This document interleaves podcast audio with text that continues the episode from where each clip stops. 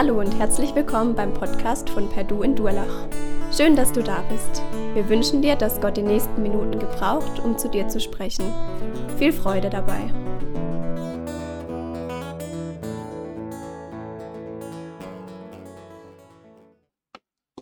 Im Dezember 2018 war ich mit Manuel Knodel, den ja hier viele kennen, und einem anderen Freund noch zusammen in Israel. Und zwar, wir haben Joni, den Joni besucht, also Manu, sein Bruder.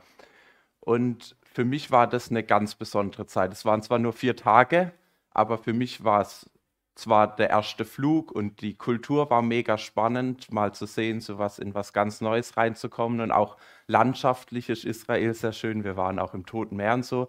Es waren alles schöne Erlebnisse, aber für mich war vor allem ähm, sehr toll zu sehen, die Stadt Jerusalem. Also der Tagesausflug nach Jerusalem war mein Highlight, weil ich habe mich darauf gefreut, mal das zu sehen, wo wir immer in der Bibel von lesen, die Geschichten, wo in und um Jerusalem spielen, dass man mal so eine grobe Vorstellung hat, wo was ist.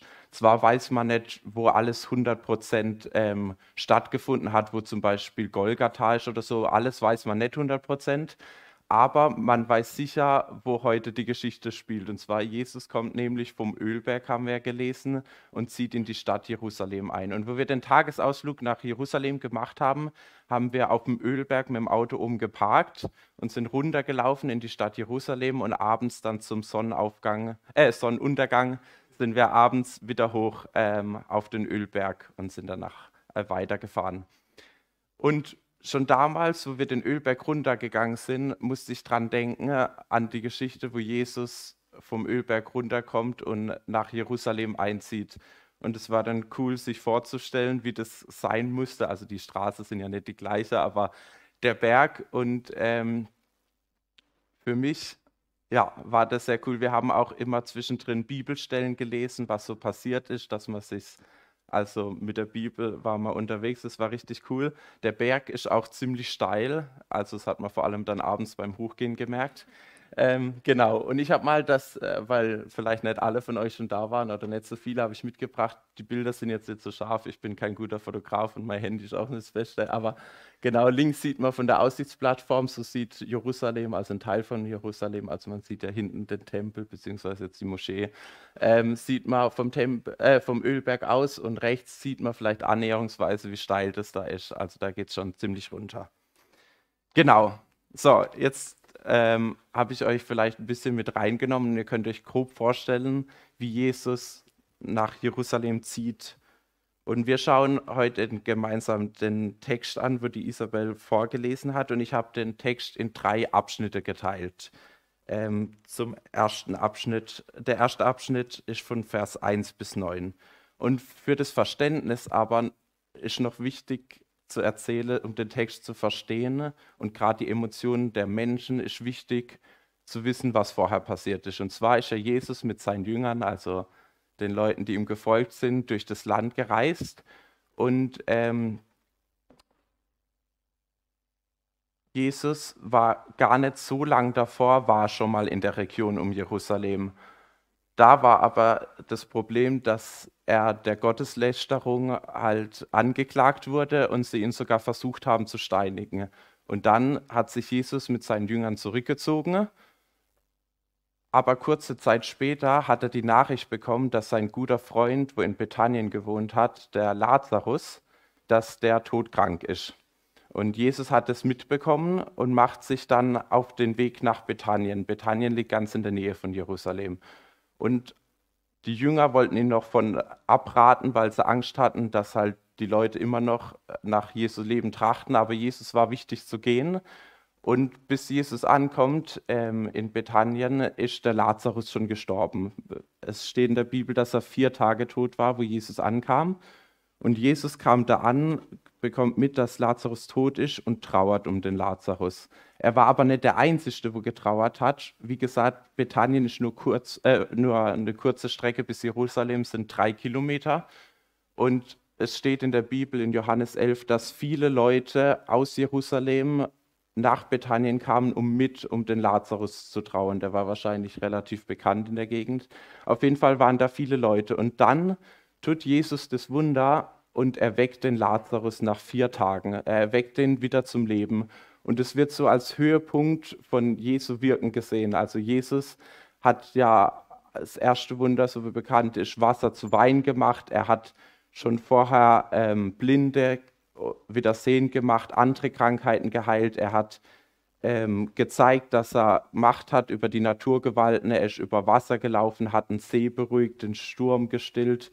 Er hat auch schon zwei Leute vorher ähm, zum Leben erweckt. Der Unterschied war aber, dass die immer unmittelbar davor gestorben waren. Und der Lazarus war aber schon vier Tage im Grab. Und das begeistert die Leute, wo sie das sehen. Und so verbreitet sich die Nachricht, dass Jesus den Lazarus erweckt hat in der Gegend und es steht, dass dann noch viele nach ähm, Bethanien kamen, wo der Lazarus gewohnt haben, um Jesus und den Lazarus, den er wieder erweckt hat, zu sehen. Ja, und das ist sozusagen, was vorher passiert ist. Die Leute sind begeistert und dann macht sich Jesus kurze Zeit später auf. Es steht fünf Tage vor dem Passafest, um nach Jerusalem zu gehen. Das Passafest, nur kurz, äh, ist ein Fest, das die Juden feiern, um, den Auszug aus, um an den Auszug aus Ägypten zu denken, wo Gott sie von der Sklaverei befreit hat. Und dann lesen wir in Vers 1, was passiert ist. Und zwar, als sie in die Nähe, also Jesus und die Jünger in, von Jerusalem kamen, kurz vor Bethphage am Ölberg, schickte Jesus zwei Jünger voraus. Nochmal kurz, hier ist Jerusalem, könnt ihr euch vorstellen, im Osten von Jerusalem ist der Ölberg und am Osthang, also auf der anderen Seite vom Ölberg, ist Bethanien. Und Jesus geht dann die drei Kilometer über den Ölberg nach Jerusalem und oben sozusagen auf dem Ölberg liegt die kleine Ortschaft Bethphage. Also das ist heute gar keine Ortschaft mehr, da gibt es nur Erinnerungen dran, aber es war früher eine kleine Ortschaft. Und Jesus ist da auf dem Weg und bevor er nach Bethphage kommt, sagt er, Geht in das Dorf, sagte er, das ihr vor euch, dort vor euch seht. Gleich wenn ihr hineingeht, werdet ihr eine Eselin angebunden finden und ein Fohlen bei ihr. Bindet sie los und bringt sie her. Sollte jemand etwas zu euch sagen, dann antwortet einfach, der Herr braucht sie und wird sie nachher gleich wieder zurückbringen lassen. Das geschah, weil sich erfüllen sollte, was der Prophet gesagt hat.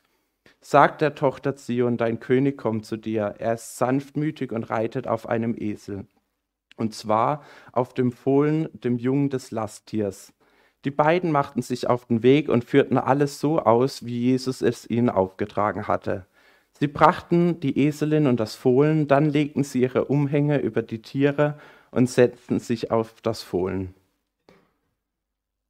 Jesus ist also auf dem Weg nach Jerusalem und er schickt zwei Jünger vorauslesen, mal um den Esel bzw. die Eselin und das Fohlen zu holen. Noch eine kleine Bemerkung. Ähm, ich hatte als Kind oder wo ich jünger war immer die Vorstellung, dass, die es dass Jesus auf einem Esel reitet, dass das ganz arg seine Erniedrigung zeigt, weil er nicht auf einem Ross reitet oder so, auf einem größeren Tier. Aber so wie ich das verstanden habe, war das gar kein Zeichen, also das will der Text gar nicht so sagen, dass Jesus sich in dem Text erniedrigt. Das kommt oft ja in der Bibel vor und Jesus hat sich auf jeden Fall erniedrigt. Aber damals, also David und Salomo und so, die sind auch alle mit einem Esel eingeritten. Also es war für die Juden eigentlich, ähm, zeigt das sich auch dadurch, dass er auf einem Esel reitet als König. Also die haben oft dann die weißen Esel, steht in den Bibelauslegungen, dass oft die weißen Esel dann genutzt würden für den König. Aber zurück zum Text. Jesus offenbart sich zweifach da in dem Text oder in der Geschichte mit dem Esel hier im ersten Abschnitt. Und zwar einmal hat er die Vorhersehung. Und zwar sagt er ja zu den Jüngern, noch bevor sie in den Ort reinkommen, sagt er, am Ortseingang steht in anderen Übersetzungen, am Ortseingang werdet ihr eine Eselin und einen Fohlen finden und er sagt nicht nur genau, wo die Esel sind, weiß es, sondern er sagt auch ihnen, der Besitzer wird es euch freiwillig ausleihen. Jesus zeigt also, dass er allwissend ist, dadurch, was er, das, dadurch, dass er schon weiß, was passiert. Und zum anderen erfüllt er die Verheißung, und zwar aus Sacharja. Sacharja war ein Prophet im Alten Testament, er lebte circa 500 Jahre also ein bisschen mehr vor Christus. Und damals, der Sacharja hat in der Zeit gelebt, wo das Volk Israel, also das Volk Juda damals, frisch aus der Gefangenschaft aus Babylon zurück war. Schon bevor das Volk in die Gefangenschaft geführt war, war ein anderer Prophet, der Jeremia, und der hat damals schon die Hoffnung im Volk geweckt oder prophezeit, dass einer kommen wird, ein König, ein Nachfahre von David, wo er als Friedefürst auftreten wird und sie befreien wird. Und dann, als das Volk bei Sacharja, in der Zeit Sacharja, wieder zurück ist aus dem Exil, ist die Hoffnung groß auf den König, weil dem Volk geht es nicht gut erstmal, wo sie zurückkommen und sie sehen sich nach dem. Und in die Zeit rein verspricht Sacharja nochmal, ähm, da gibt es ein extra Kapitel, wo, also in der Bibel wird es beschrieben, wie Sacharja den König verheißt. Und zwar wird, äh, steht da, dass er mitkommt, um Frieden zu stiften, der König. Er wird beschrieben als gerecht und dass er Rettung bringt. Und über die Zeit bis hin zu Jesus, über die 500 Jahre, entwickelt sich in dem Volk immer mehr die Sehnsucht nach diesem versprochenen König. Die haben dem den Titel den Messias gegeben. Und sie haben alle ihre Erwartungen, diese hatten an den König, der sie befreit aus der Situation, in der sie stecken, wo es ihnen nicht so gut geht, alles in den Messias gelegt. Also sie hatten, haben voll die Hoffnung in ihn reingesetzt. Und ich glaube, uns geht es auch so, dass wir oft die Hoffnung haben in jemand, der kommt in unsere Situation, was auch immer das ist, die schwierige Situation, und uns aus der Situation erlöst. Und Jesus offenbart sich als unser Hoffnungsträger, als der, der die Hoffnung erfüllen will. Und wir werden auch oft aufgefordert in der Bibel, Jesus Vertrauen zu schenken, in ihn die Hoffnung zu setzen. Ich möchte mal zwei Bibelstellen vorlesen. Einmal aus Sprüche 3, da steht, verlass dich auf den Herrn von ganzem Herzen und verlass dich nicht auf deinen Verstand, sondern gedenke an ihn in allen deinen Wegen, so wird er dich recht führen. Oder Psalm 37, vielleicht noch bekannter, befiehl dem Herrn deine Wege und hoffe auf ihn, er wird's wohl machen. Als ich 18 war, habe ich plötzlich starke Schmerzen in meinem, meinem leichten Bereich bekommen. Und ich habe es geliebt, Sport zu machen, war immer viel unterwegs und äh, war die meiste Zeit auf dem Fußballplatz zu finden. Ähm, und die Schmerzen wurden immer stärker. Die waren am Ende so stark, dass ich nicht mehr richtig laufen konnte. Nach einer Zeit haben sie herausgefunden, dass die Schmerzen nicht von der Leiste kommen, sondern von meiner linken Hüfte, von dem Hüftgelenk. Und so wurde ich in dem Jahr dann, im Jahr drauf, operiert. Und nach der ersten OP hat sich aber also hat nicht alles gepasst. Es hat sich entzündet noch das Gelenk und ich musste im Jahr drauf nochmal an der Hüfte operiert werden. Und selbst danach war es so, dass ich dauerhaft Schmerzen hatte. Also ich konnte nichts heben, selbst äh, eine Milch hochzuheben, habe ich schon gespürt. Ich konnte nicht mal auf der Seite liegen. Also ja, ähm, ich konnte sitzen, tat mir selbst am Ende vom Tag weh auf weichem Untergrund. Ich hatte auf jeden Fall ziemlich lang und äh, immer wieder Schmerzen. Und dann im Sommer letztes Jahr war es so, dass eine Freundin von der Easy, meiner Frau, war bei uns zu Besuch beim Frühstück. Und ihr war es wichtig, und sie hat gesagt, sie findet es wichtig, dass ich neu meine Hoffnung in Jesus setze als mein Arzt und dass ich dafür doch wieder neu anfangen soll, regelmäßig zu beten für Heilung. Und das habe ich dann auch gemacht. Ähm, regelmäßig, auf jeden Fall immer abends, wenn ich mit meiner Frau bete vorm Schlafe, habe ich das jeden Abend gebetet über einen längeren Zeitraum. Und dann war es so, im Sommer letztes Jahr hat dann das Solar, also das Sommerlager stattgefunden. Da waren meine Frau und ich als Mitarbeiter mit dabei und ich hatte schon voll Respekt, weil die Tage vorher waren nicht gut von den Schmerzen. Ich hatte ziemlich stark und habe schon gedacht, wenn man da nicht so gemütlich schläft wie zu Hause und schafft und so, das wird was. Und es war aber so, ich bin auf Sola gegangen und ab dem Tag, wo ich da war, hatte ich keine Schmerzen mehr. Und es hat mich erst gewundert, ich habe geguckt, dann habe ich angefangen, während der Küche mitgeholfen, Sachen zu tragen. Und am Ende habe ich sogar am letzten Tag mit dem Mitarbeiter sogar wieder mit ein bisschen Fußball gespielt und ich habe seitdem keine Schmerzen mehr. Also ich habe sogar weniger Schmerzen als äh, vor dem Problem mit der Hüfte, aber das ist was anderes. Auf jeden Fall, ich habe ab dem Tag keine Schmerzen mehr gehabt und ist jetzt sogar so weit, dass ich freizeitmäßig wieder Sport machen kann. Also es lohnt sich, die Hoffnung wieder neu in Jesus zu setzen. Was ich in dem Abschnitt auch schön fand, was in 6, Vers 6 und 7 beschrieben wird, ist, dass ich finde, dass die Jünger, also das will ich nicht länger ausführen, aber dass die Jünger voll das Vorbild sind, finde ich, die zwei Jünger, weil sie vertrauen Jesus und gehen los auf sein Wort hin. Und es steht in Vers 6, dass sie den Auftrag genau so ausgeführt haben, wie Jesus es gesagt hat. Und dann, als sie zurückkommen, legen sie sogar ihre Mäntel, also ihre Umhänge aus und legen das auf den Esel, dass Jesus sich draufsetzen kann. Also sie haben sogar ihr eigenes Kapital für Jesus eingesetzt. Auch der Besitzer vom Esel ähm, gibt ja freiwillig Jesus sein Esel oder seine beiden Esel zur Verfügung. Und ich glaube, das darf auch ein Vorbild für uns sein, dass wir tun dürfen, das, was Jesus sagt, dass wir geben dürfen und unser Kapital auch für Jesus und sein Reich einsetzen. Zurück zu den Geschehnissen. Also Jesus kommt, wie ich es vorhin erklärt habe, von dem Geschehnis von Lazarus. Er macht ein Riesenwunder, offenbart sich unterwegs als der Messias und kommt dann als Hoffnungsbringer nach Jerusalem. Und dann steht in den Versen 8 und 9, sehr viele Menschen breiteten jetzt ihre Umhänge auf den Weg aus andere hieben Zweige von den Bäumen ab und legten sie auf den Weg. Die Leute, die vorausliefen und auch die, die Jesus folgten, riefen, Hosianna dem Sohn Davids, gesegnet sei er, der da kommt im Namen des Herrn. Hosianna, Gott in der Höhe.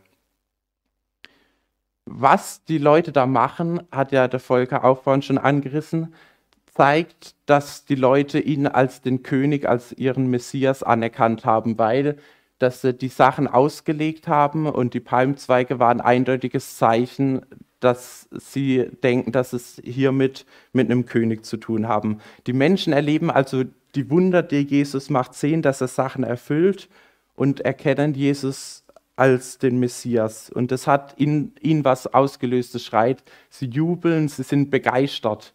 Wir haben ja heute auch das Thema begeistert und verwirrt. Sie sind richtig begeistert. Und meine Frau und ich, wir sind vor allem von eins begeistert und zwar von Kindern, äh, von Kindern.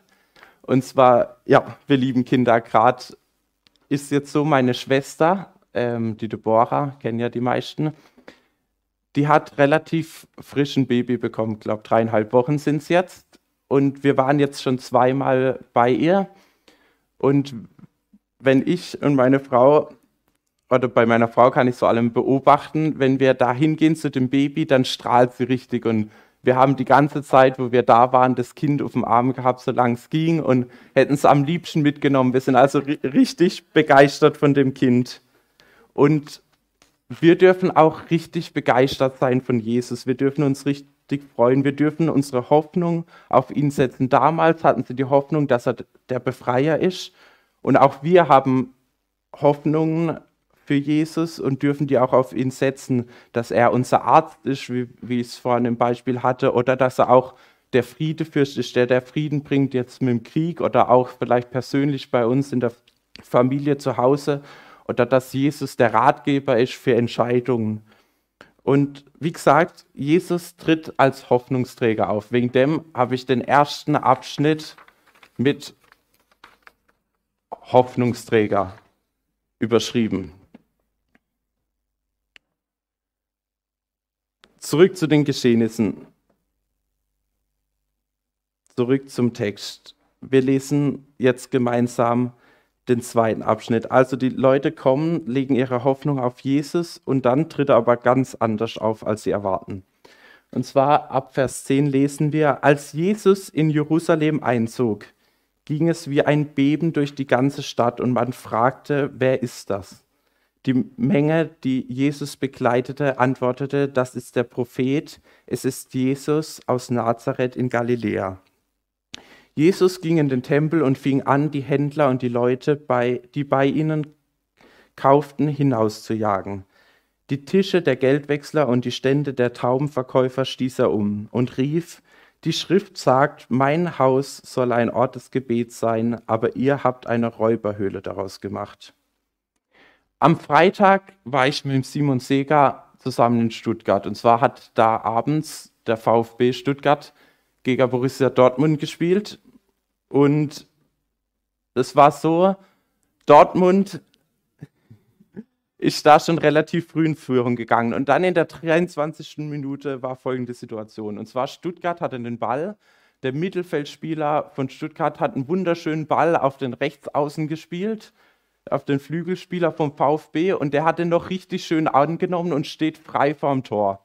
Und ich kann euch sagen, im ganzen Stadion ist auf einmal die Hoffnung riesengroß, dass der VfB ein Tor schießt. Und auf einmal springen alle auf und denken, sie können gleich jubeln. Also ein richtiges Beben sozusagen geht durchs ganze Stadion. Es war das erste Mal wieder voll mit 60.000. Doch anstatt, also der Spieler, anstatt das einfach flach den Ball reinschießt, versucht er den auf einmal, warum auch immer, über den Torwart zu lupfen und er lüpft ihn auf die Latte und der Ball geht vorbei. Und auch damals, die Leute in Jerusalem, steht ja auch hier im Text, geht wie ein Beben durch, das, äh, durch Jerusalem. Sie setzen ihre ganze Hoffnung auf Jesus und dann macht er aber was ganz anderes, als alle erwartet haben. Die Leute damals, hatten wir jetzt schon ein paar Mal, haben die Hoffnung, dass er als der Messias kommt und sie befreit. Sie waren ja damals in römischer, also waren römisch besetzt. Und die Leute haben vielleicht gedacht, vielleicht geht jetzt Jesus, wenn er nach Jerusalem geht, in den römischen Palast und knüpft sich den ähm, Statthalter vor und jagt ihn vielleicht raus oder so. Aber er geht nicht in den römischen Palast, sondern er geht zum Heiligtum der Juden in den Tempel und räumt da auf. Und ich glaube, wir kennen die Situation, wir erwarten in irgendeiner Situation von was von Jesus. Wir denken, so müsste doch Jesus jetzt handeln. Er verspricht doch, dass er Arzt ist. Und dann bin ich da mit meiner Krankheit und Jesus handelt aber ganz anders und heilt mich vielleicht nicht. Und wir können Gott und sein Handeln nicht verstehen. Mein Onkel mütterlicherseits hat eine Schweizerin geheiratet und hat mit ihr drei Kinder bekommen. Und als das dritte Kind noch nicht lange auf der Welt war, hat er auf einmal, mein Onkel, die Diagnose bekommen, dass er Krebs hat und circa noch ein Jahr zu leben. In dem Jahr ist dann circa ein Monat oder zwei, bevor er gestorben ist, ist der Vater von seiner Frau, also ich sage mal Monika, weil sie so heißt, also die Monika ihr Vater ist auch gestorben, auch an Krebs. Circa eine Woche bevor mein Onkel dann gestorben ist, also der Monika, ihr Mann, hat das jüngste Kind diagnostiziert bekommen, das Leukämie hat. Und dann, kurze Zeit später, wie gesagt, ist mein Onkel gestorben und mittlerweile ist auch noch die Mutter, die auch Krebs hatte, von der Monika gestorben. Sie hat also in kurzer Zeit ihren Mann, ihren Vater und später auch die Mutter verloren durch Krebs und das jüngste Kind hatte auch Krebs. Und man denkt sich vielleicht, warum, ich bewundere die Monika sehr, weil die einen echten vorbildhaften Glauben, wenn ihr sie mal treffen würdet. Sie ist eine sehr fröhliche Natur und äh, ich bewundere echt ihren Glauben auch schon vorher. War immer cool zu sehen.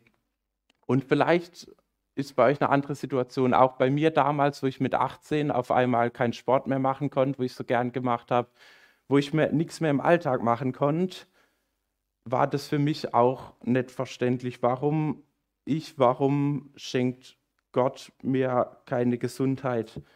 Und ich weiß nicht, was bei dir ist. Vielleicht ist es auch Krankheit oder Leute, die gestorben sind. Vielleicht ist es eine Beziehung oder Streit in der Familie, wo auseinandergegangen ist. Vielleicht hast du jetzt durch Corona oder andere Umstände deinen Beruf verloren oder ja, es gibt so vieles und ich glaube, jeder von uns hat Phasen oder Sachen, wo er Gott und sein Handeln nicht versteht. Und auch schon in der Bibel finde ich immer wieder, sieht man, dass ich mit meinem menschlichen Blick Gott und sein Handeln nicht verstehe. Für mich ist es immer eindrücklich, wenn ich das Gleichnis von den Arbeitern im Weinberg lese.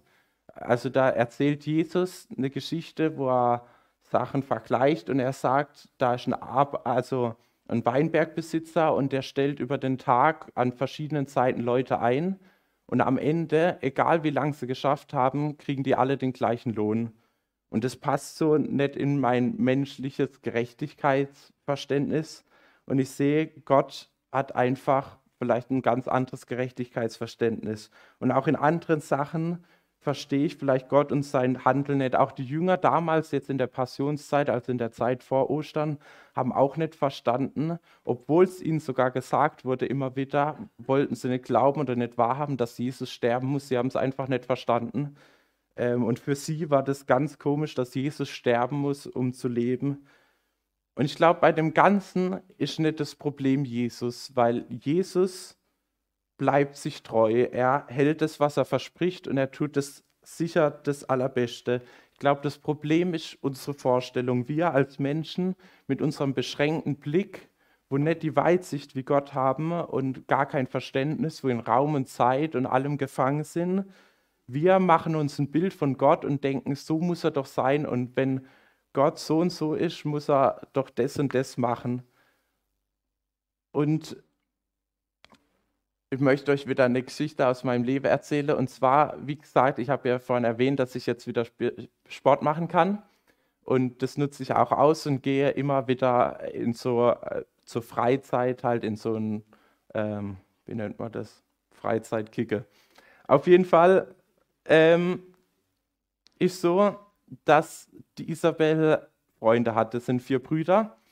Und der eine von ihnen, den habe ich noch nie Fußball spielen sehen. Und alle haben immer gesagt, es ging nicht selten um ihn, ging es oft darum, dass alle gesagt haben, vor dem muss, muss man sich in Acht nehmen, der haut alle auf dem Fußballplatz um.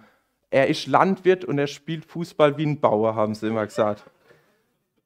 Und wo ich dann, weil ich ja jetzt nicht so Lust habe, mich zu verletzen, wo ich dann da beim Sport und gesehen habe, er kommt, habe ich schon gedacht, oh, und ähm, habe mir Sorgen gemacht. Und dann war sogar der Josi war mit dabei, also der Josia Grauer.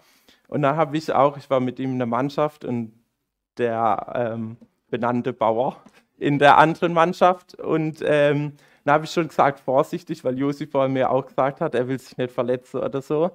Und dann bin ich auch erstmal vorsichtig in die Zweikämpfe gegangen. Also ich habe mir ein genaues Bild gemacht, weil alle gesagt haben, der haut alle um, ich muss vorsichtig sein.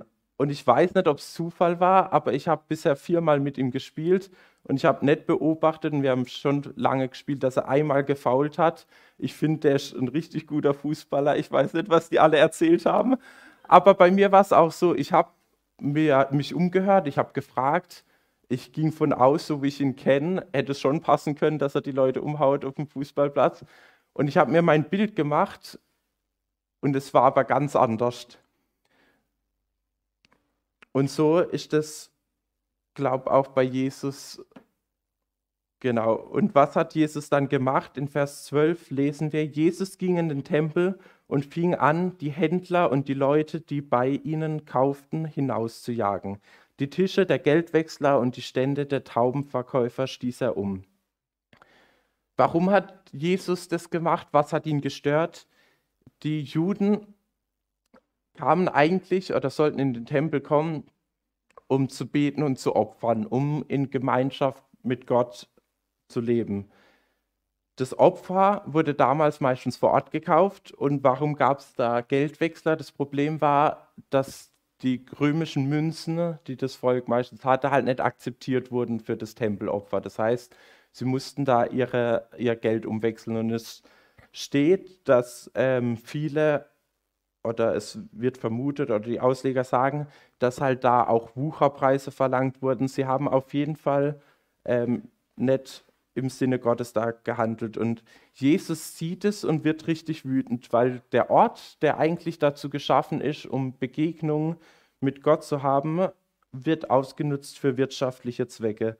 Und ich habe mich gefragt, beziehungsweise will euch fragen, ich fände es interessant, wenn Jesus heute Morgen hier in den Gottesdienst reinkommen wird, was würde er hier bei uns umschmeißen? Wo müsst ihr vielleicht aufräumen? Oder Gedanke weiter in Epheser steht, dass wir als Christen, seitdem Jesus auferstanden ist, dass wir der Tempel sind, der Tempel Gottes, dass wir den Tempel bilden. Also auch bei mir, was würde Jesus, wenn er in meinen Tempel reinkommt, was müsste er umschmeißen? Was müsste er aufräumen? Ich weiß nicht, vielleicht geht es uns auch so, dass wir in unserem Tempel statt der intensiven Beziehung und dem nach der Gemeinschaft, nach Gott, statt dass wir uns nach dem sehnen, suchen wir vielleicht andere Dinge. Vielleicht ist in uns drin auch Geldgier oder vielleicht ist sexuelle Unmoral oder sind Lügen. Und Jesus möchte auch in unserem Tempel aufräumen. Und bei mir ist das so eine Sache mit dem Aufräumen. Also wer mit mir arbeitet, weiß, dass ich eigentlich alles organisiert und strukturiert mag. Aber wer schon mal einen Blick in mein Zimmer geworfen hat, beziehungsweise jetzt in die rechte Hälfte unseres Ehe-Schlafzimmers, ähm, der weiß, dass da nicht allzu aufgeräumt ist. Da liegen meistens Kleider rum, da liegen noch irgendwelche Rechnungen ähm, oder sonstige Sachen. Ist auf jeden Fall nicht ordentlich. Und mein Problem ist, dass ich zum Beispiel mit den Kleidern mich abends ausziehe und dann denke, ja, am nächsten Morgen, da bringe ich das weg. Und äh, oft liegt es nicht nur den nächsten Morgen noch da. Und so ist Unordnung. Und mein Vater, der sagt ziemlich viel, aber eine Sache hat er immer wieder gesagt, und zwar zu mir, gerade zu dem Thema, und zwar hat er gesagt, wer es gleich tut, vergisst es nicht. Und ähm, beim Aufräumen ist das, glaube ich, ein guter Tipp, gerade auch das, was wir heute haben. Und zwar ist, glaube ich, gut, wenn wir uns gleich ransetzen, um mit Jesus zusammen unseren Tempel aufzuräumen.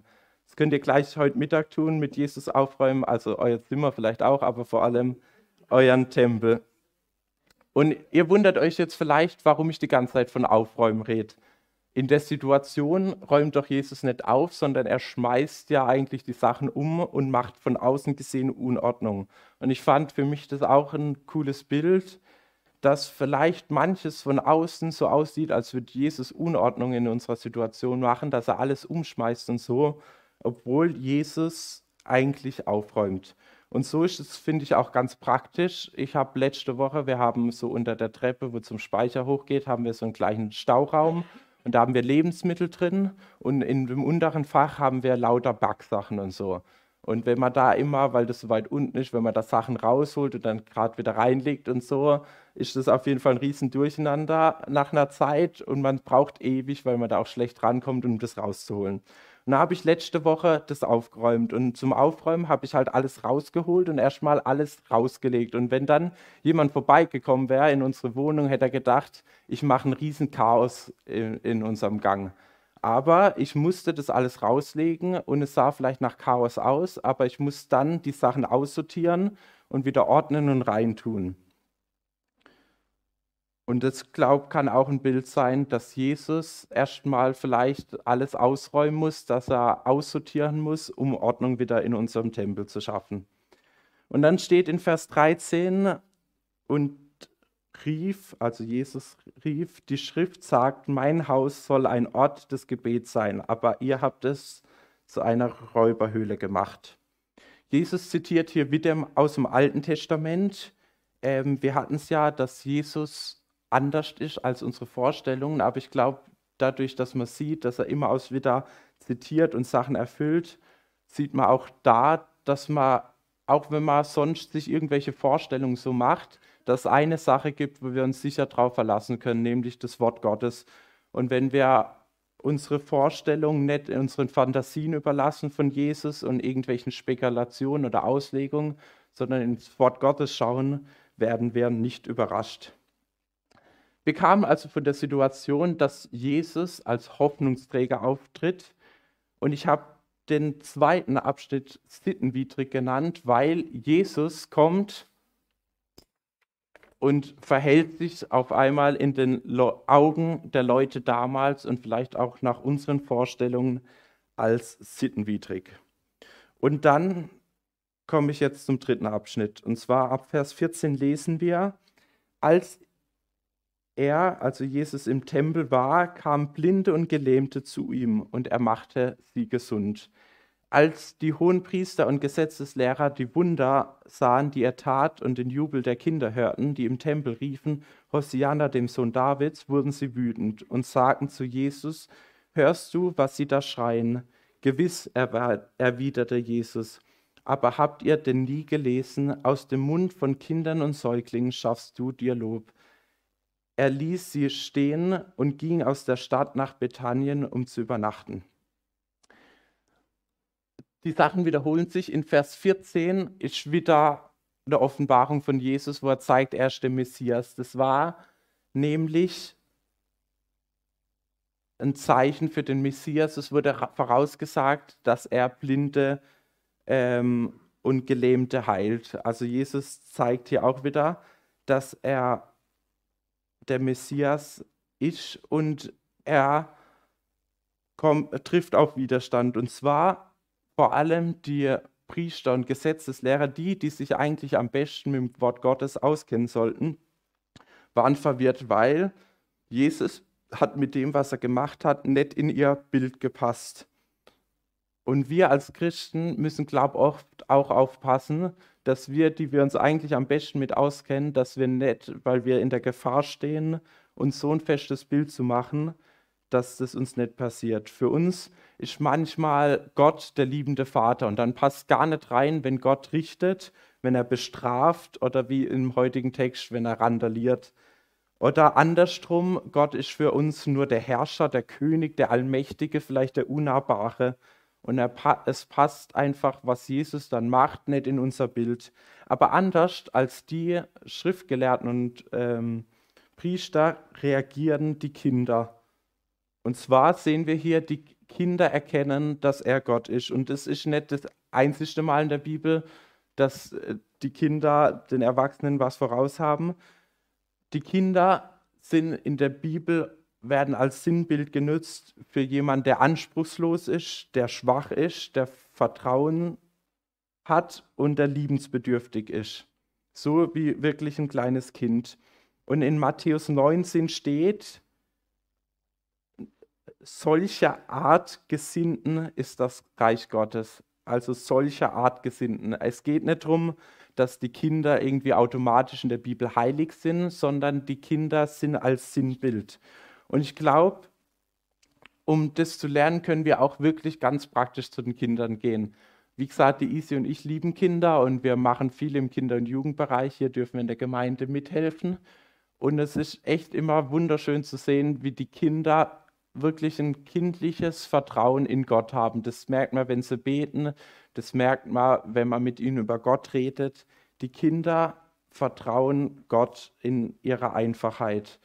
Und ich glaube, wir dürfen wirklich zu den Kindern gehen und von ihnen lernen. Und Gott sagt dann, oder Jesus sagt in Markus 10, was, wo glaub auch für, oder nicht nur glaubt, das gilt sicher auch für uns. Und zwar in Markus 10 steht, wer sich Gottes Reich nicht wie ein Kind schenken lässt, der wird ganz sicher nicht hineinkommen. Ich lese nochmal vor.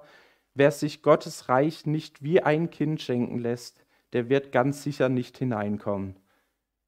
Jesus fordert uns auf, mit einem kindlichen Glauben, in uns, all unserer Schwachheit, in unserem Bedürfnis nach Liebe, dass wir zu Gott kommen, weil er uns beschenken möchte. Und das ist für mich Gnade. Gott sieht unsere Schwachheit. Wir dürfen in unserer Schwachheit unverdienterweise kommen zu ihm und werden beschenkt. Und ich weiß nicht, äh, vielleicht Knodels wisst es, ähm, der Name Anna bedeutet nämlich Gnade. Also es gibt zwei Übersetzungen, aber eine davon ist Gnade. Wegen dem habe ich den letzten Punkt Anna genannt. Ihr denkt euch jetzt vielleicht, warum Anna und nicht Gnade?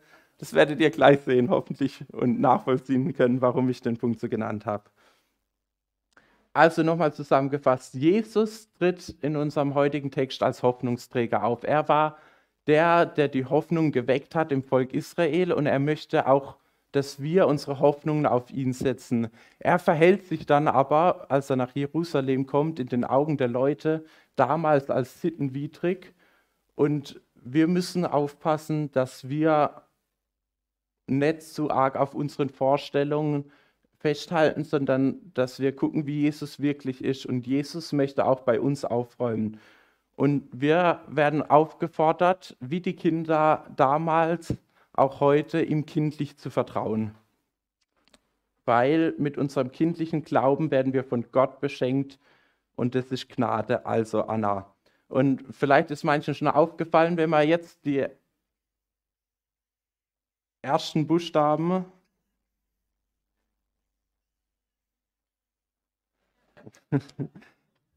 der drei Punkte nimmt, ergibt es das Wort Hosianna. Das kam heute in unserem Bibeltext auch vor. Das ist der typische Ruf, der zum Palmsonntag genutzt wird. Den verbindet man mit Palmsonntag, weil es die Leute auch damals zugerufen haben. Jesus, Hosianna bedeutet Herr hilf oder Herr rette. Und auch wir dürfen jetzt in die Osterzeit gehen mit dem Ruf Hosianna, Herr rette. Ich möchte noch beten. Vater, ich danke dir, dass du unsere Rettung bist, dass wir unser Vertrauen ganz auf dich setzen dürfen. Du siehst unsere Situation, du siehst jeden Einzelnen von uns und du siehst, dass uns manchmal nicht danach ist und dass uns schwerfällt, dir zu vertrauen. Ich danke dir aber, dass du versprochen hast, dass du das Allerbeste für uns möchtest und ich möchte dich bitten, dass jeder Einzelne, auch ich, es wieder neu schafft, meine Hoffnung in dich zu leben, legen, Herr Jesus. Ich danke dir, dass du ein lebendiger Gott bist, der auch mal bei uns aufräumen muss. Und ich möchte dich bitten, dass wir das mit dir zusammen machen. Und ich möchte dich jetzt bitten für den Tag, dass du ihn noch segnest. Ich möchte dich bitten, dass du mit uns jetzt in die Osterzeit gehst und wir den Blick auf dich wieder neu richten als unseren Retter, Herr Jesus. Amen.